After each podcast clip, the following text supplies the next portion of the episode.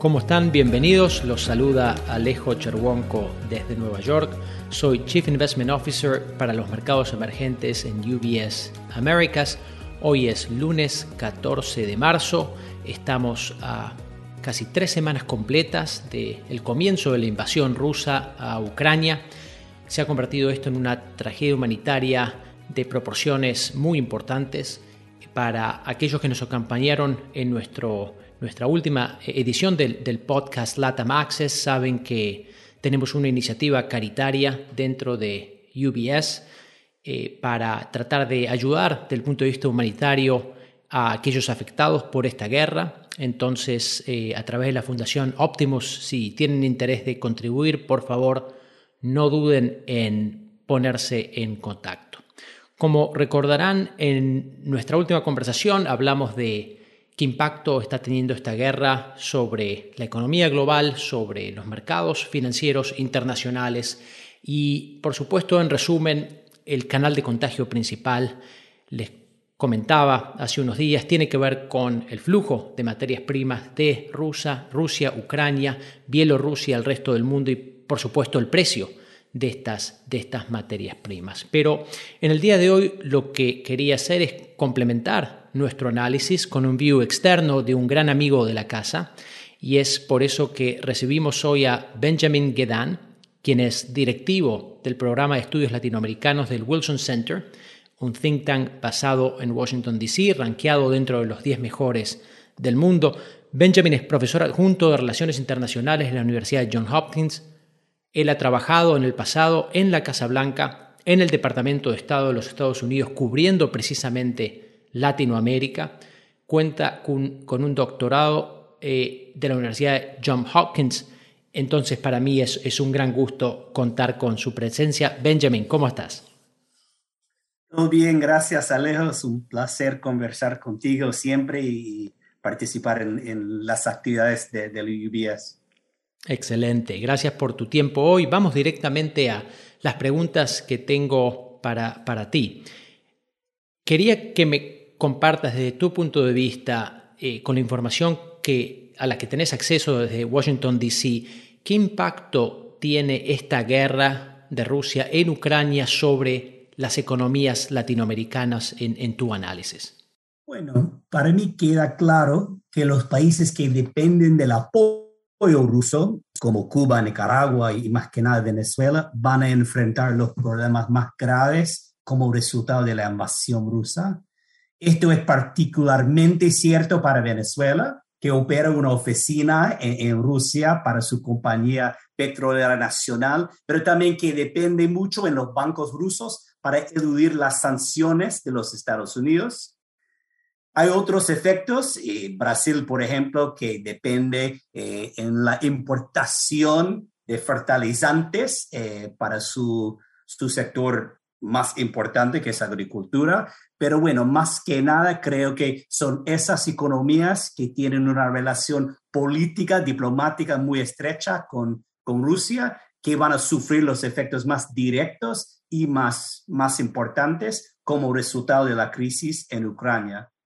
Pero bueno, podemos hablar sobre otros efectos en otras zonas de Latinoamérica, porque casi todos los países de la región ya estaban sufriendo una alta inflación antes de la crisis y lo que vemos ahora son aumentos adicionales en los costos de alimentos, de energía, como resultado de esa guerra. Y bueno, se podría pensar que los cambios de esos, de, esos precios pueden tener efectos políticos dentro de la región en una condición bastante frágil y impredecible eh, como resultado de, de, casi una década de crecimiento económico lento y de un año brutal de 2020 como resultado de la pandemia. Qué interesante, Benjamin nos pintas un panorama complicado eh, respecto de los efectos directos de, esta guerra. Eh, ¿Tienes algún país o alguna subregión latinoamericana que pueda resultar ganadora de lo que está pasando, sobre todo a través de un entorno de precios de commodities más favorables, en, en tu opinión? Veremos, pero indudable hay beneficios para algunos de los países que más exportan materias primas, que, son los, las economías más grandes en Sudamérica, Brasil, Argentina, por ejemplo, pero Chile también, con los precios más altos para su cobre, y, bueno, los países como Brasil y Argentina, Uruguay, que van a exportar trigo a mercados que antes dependían mucho en las exportaciones de Ucrania. Pues se podría pensar que, que, que habrá beneficios para algunas de esas economías, pero bueno, al mismo tiempo hay, que reconocer que los mismos países normalmente están importando también algunos de esos productos que ahora tienen precios mucho más altos. Por ejemplo, Chile tiene una dependencia casi total en la importación de hidrocarburos eh, y bueno, hay que analizar la balance, pero eh, beneficios, pero también un castigo económico para la economía chilena. Con la Argentina y Brasil veremos, y acabo de mencionar un efecto negativo para Brasil, que es falta de acceso a fertilizantes que la economía necesita. Para la Argentina, bueno, veremos, pero creo que eh, al final el país estará en una posición más fuerte en términos de, de sus ganancias, de las exportaciones de recursos naturales por todos los precios más altos que va a recibir para el trigo, la soja y otros productos importantes que, produce este país suramericano.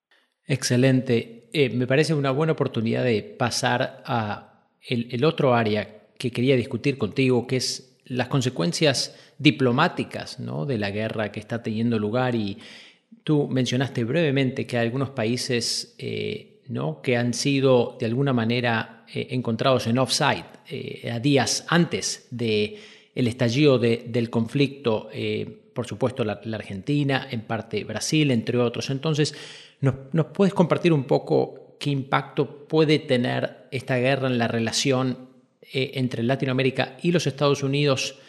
Eh, tanto por el lado de aquellos países latinoamericanos que tenían una relación cercana con Rusia, como de ¿Qué tipo de energía o atención le queda a la administración de Biden para enfocarse en Latinoamérica con lo que está pasando en el este europeo? Sí, bueno, empezamos analizando brevemente los países que mencioné antes que tienen una dependencia diplomática, una relación muy estrecha con Rusia, que son Cuba, Nicaragua y Venezuela. Para ellos, obviamente, los efectos en términos de sus relaciones internacionales son bastante negativos porque van a perder la ayuda financiera eh, y el acceso a los bancos rusos eh, en el corto plazo, tal vez para un tiempo más extendido. Y, y, bueno, ellos también están en una posición muy difícil porque dentro de la región no hay mucho apoyo para la invasión a Ucrania este tiene que ver con una historia de, una política bastante fuerte y clara hacia las intervenciones y, la soberanía, la soberanía.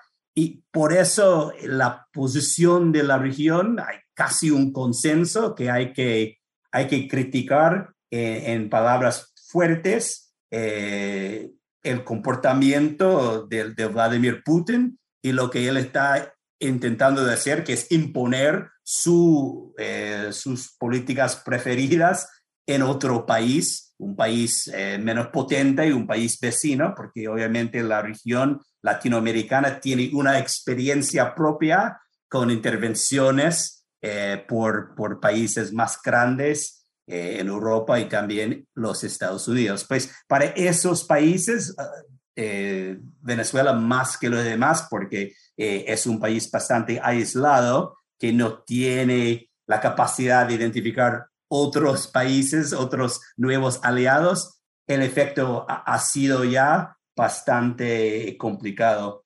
Pero, bueno, vale mencionar los efectos diplomáticos para Brasil y la Argentina también. Estábamos hablando sobre los beneficios para esas economías en términos económicos y comerciales, pero bueno, hay que reconocer también el daño diplomático que los dos sufrieron como resultado de esas visitas controversiales que organizaron los líderes de las dos eh, economías más grandes de Sudamérica, y no solamente su presencia en Moscú, pero también lo que dijeron durante esas visitas.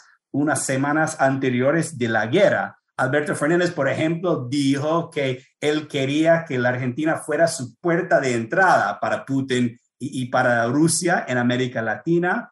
Y el, el, líder de Brasil dijo que él y su país estaban en, en solidaridad con los rusos en un momento difícil para Putin. Y bueno, es obvio que ahora hay un distanciamiento entre Estados Unidos, entre la Casa Blanca, la administración de Biden y esos dos gobiernos. Bueno, desde aquel momento Argentina ha buscado compensar la visita del presidente Fernández, pero el presidente de Brasil no lo hizo y de hecho hasta la fecha está jugando por los dos lados del conflicto. Qué, interesante y por ahí es un buen momento para preguntarte qué rol juega China ¿no? en, este entorno, un jugador muy importante desde el punto de vista económico, comercial y diplomático para, la región. ¿Qué nos cuentas eh, cómo ha encarado China eh, la, guerra y la crisis eh, en su relación para con Latinoamérica? Hasta la fecha no sé si la mayoría del pueblo latinoamericano está al tanto de la relación más estrecha que mantiene China con Rusia y, su rol en el conflicto en Ucrania. Es así que los chinos y, el gobierno de, Xi Jinping está muy alineado ahora con, con Rusia, con una agenda anti-estadounidense, con una visión de de un mundo en cual los Estados Unidos no es el poder dominante y, con, bueno, la idea de que los dos países tienen la capacidad de mantener relaciones sin las presiones de Washington. Pero bueno, con respecto a, la crisis en Europa, no sé si por ahora hay efectos directos en Latinoamérica para la posición china, para sus relaciones diplomáticas, para sus relaciones comerciales. Esto podría cambiar si los chinos tengan la, eh, decisión de involucrarles en una forma más directa. Por ejemplo, eh, me parece que los rusos ahora están pidiendo no solamente apoyo en los ámbitos diplomáticos y multilaterales, sino una ayuda militar en el conflicto. Ahora en Latinoamérica, más que nada en Sudamérica, eh, el país chino es un, es un socio económico esencial y en, en esos momentos en cual la región no tiene mucha confianza en su capacidad de recuperarse después de la pandemia y de encontrar nuevas avenidas para, para crecimiento económico sostenible, van a depender más aún en el mercado chino y en las inversiones chinas en Latinoamérica. Pero al mismo tiempo la imagen del país eh, asiático eh, está en malas condiciones. Después de, de, 2020, después de una política más agresiva, un, estilo diplomático más agresivo en, todo el mundo. la imagen del líder chino y de su país ha deteriorado en una forma significativa en, en muchos lados, incluso en Latinoamérica. Yo diría que, que si Xi tome la decisión de participar directamente en el conflicto en Ucrania, podría sufrir más aún eh, su, su, imagen en Latinoamérica. Gracias por, por compartir. Bueno, hablamos ya bastante sobre el tema de la guerra y su impacto sobre la región. Quería preguntarte, dentro de otras áreas de atención de tus centros de estudios eh, latinoamericanos del Wilson Center, me imagino estamos a escasas semanas de eh, que se lleve a cabo la Cumbre de las Américas, ¿no? junio de este año en la ciudad de Los Ángeles. Eh, va a ser la primera reunión en persona de líderes latinoamericanos en la que participe Biden. ¿Por qué no nos cuentas un poco si es una reunión que tiene importancia o no eh, y qué expectativas tienes respecto de lo que puede ocurrir? Yo diría que, que, la cumbre es un evento sumamente importante para la política estadounidense hacia Latinoamérica. Esto tiene que ver con la frecuencia de la cumbre, cada dos años, cada tres años toma lugar, y, y más que nada por por la presencia, la participación del presidente estadounidense en la cumbre con casi todos los líderes de, de la región.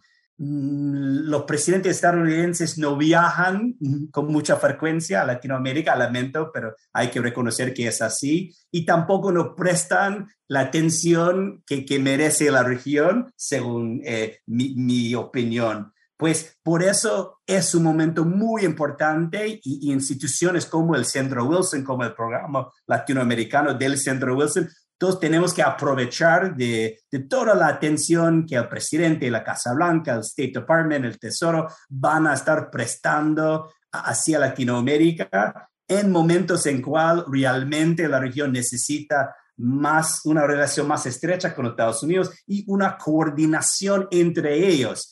Eh, es, es absolutamente importantísimo que la región eh, en momentos en cual hay muchos problemas compartidos, pero ideologías muy diversas, eh, encuentre un mecanismo para coordinar, para colaborar, para trabajar juntos en, en, la búsqueda de, de, respuestas a varias crisis, que, cuáles son ambientales, crisis de, de, la condición muy débil de, la, de las democracias en la región, y la crisis económica que, hemos discutido antes durante esta conversación. Excelente, muchas gracias por, por compartir también. Em, relativo a un tema que tocaste brevemente, em, la crisis económica y social que viene experimentando la región como consecuencia del de el virus, ¿no? que ha exacerbado problemas preexistentes.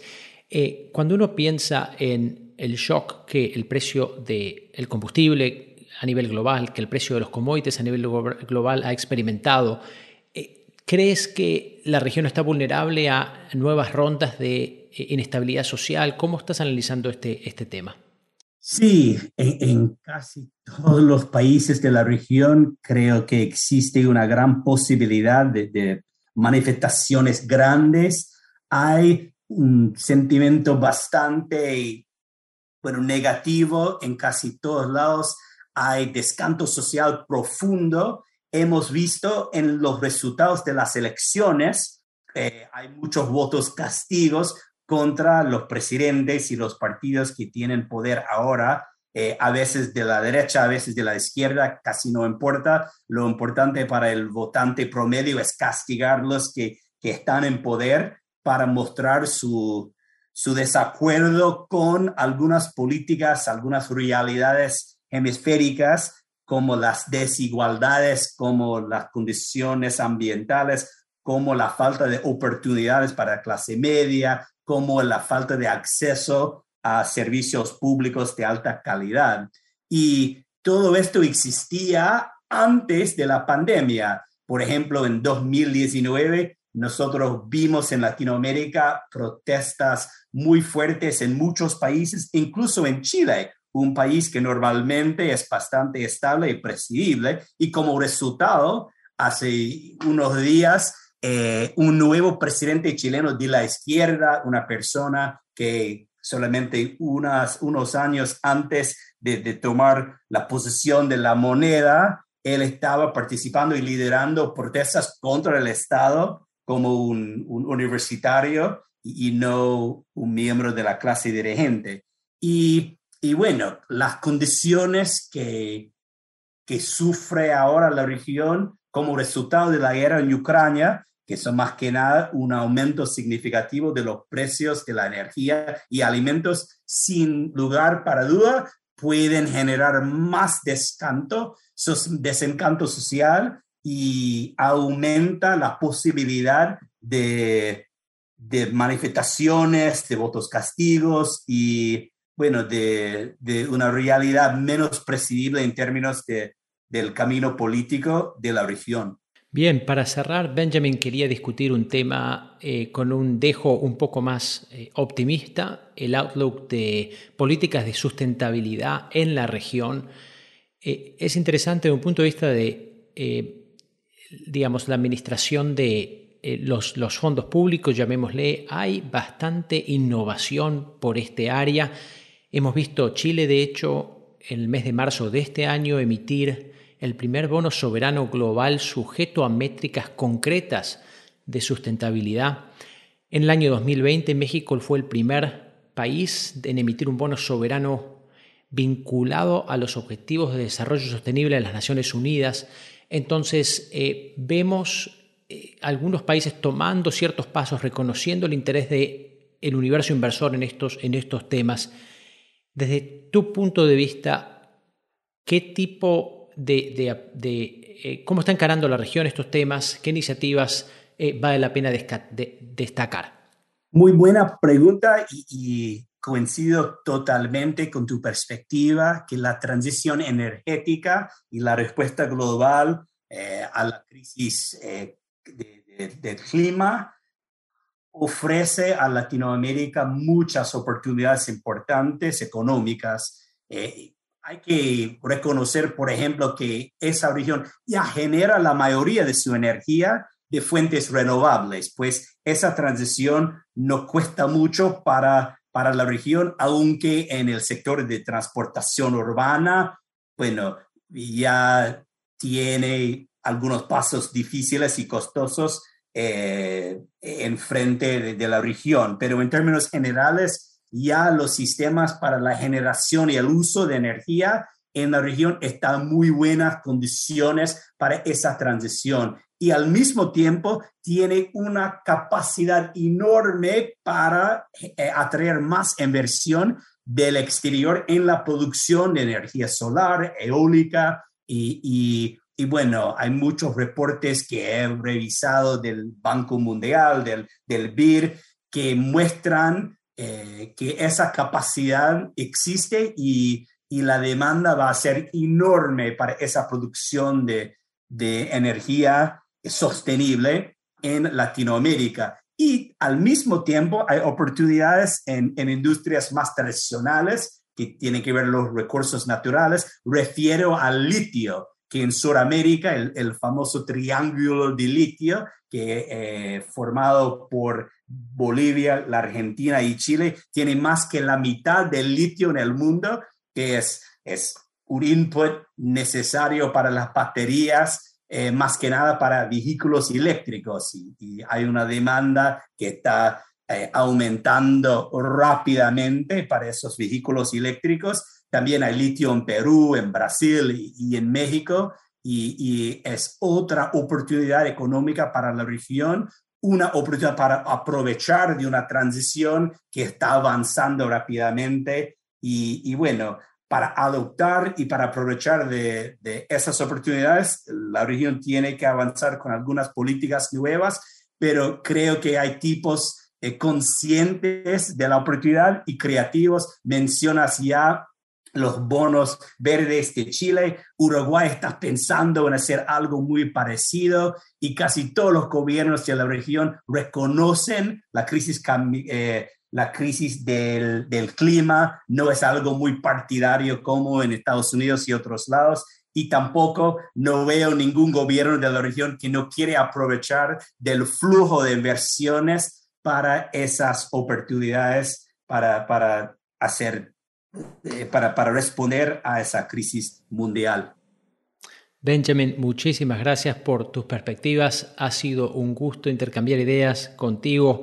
Eh, amigo de la casa, eh, gracias por tu tiempo. Hasta la próxima. Igualmente, Alejo, gracias por la invitación. Muy bien, y todos los que nos acompañaron el día de hoy, muchas gracias por la atención y recuerden que si les interesa el podcast pueden suscribirse directamente en Apple Podcasts o, Spotify.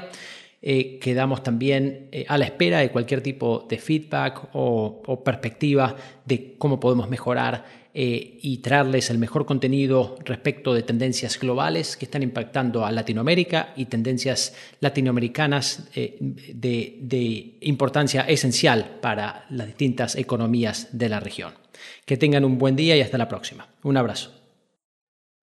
Las opiniones sobre inversiones de UBS Chief Investment Office, CIO, son elaboradas y publicadas por el negocio Global Wealth Management de UBS AG o su filial UBS. Los puntos de vista y opiniones expresados en este material por oradores invitados externos son los del autor orador y no son los de UBS, sus subsidiarias o afiliadas. Este material no toma en cuenta objetivos de inversión específicos, la situación financiera o las necesidades particulares de ningún destinatario específico y se publica solo con fines informativos. Como empresa que proporciona servicios de gestión de patrimonio a clientes de todo el mundo, UBSAG y sus filiales ofrecen servicios de asesoría de inversión y servicios de corretaje. Los servicios de asesoría en materia de inversiones y los servicios de corretaje son independientes y distintos, difieren en aspectos materiales y se rigen por leyes y acuerdos separados y diferentes. En los Estados Unidos, UBS Financial Services Inc. es una subsidiaria de UBSAG y miembro de FINRA SIPC. Para obtener más información, visite nuestro sitio web en ubs.com barra Working with Us. Para obtener la información legal completa aplicable a las opiniones de inversión independientes producidas por UBS, visite nuestro sitio web en ubs.com barra CIO-disclaimer. Nada del contenido de este podcast está destinado a ser ni debe ser considerado como una solicitud o promoción.